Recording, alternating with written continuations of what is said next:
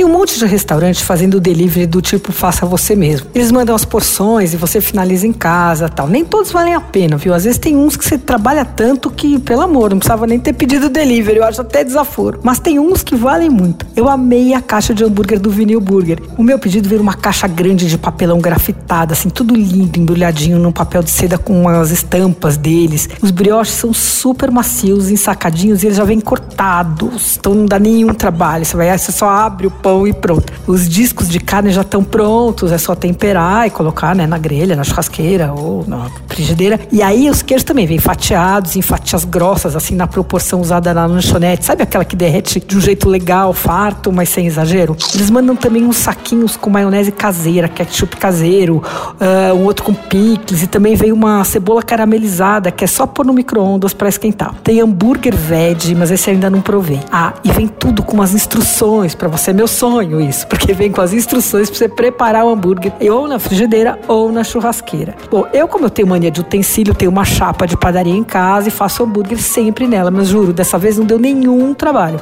Fez muita diferença e ficou delicioso. O vinil entrega pelo iFood. Você ouviu? Fica aí. Dicas para comer bem em casa com Patrícia Ferraz.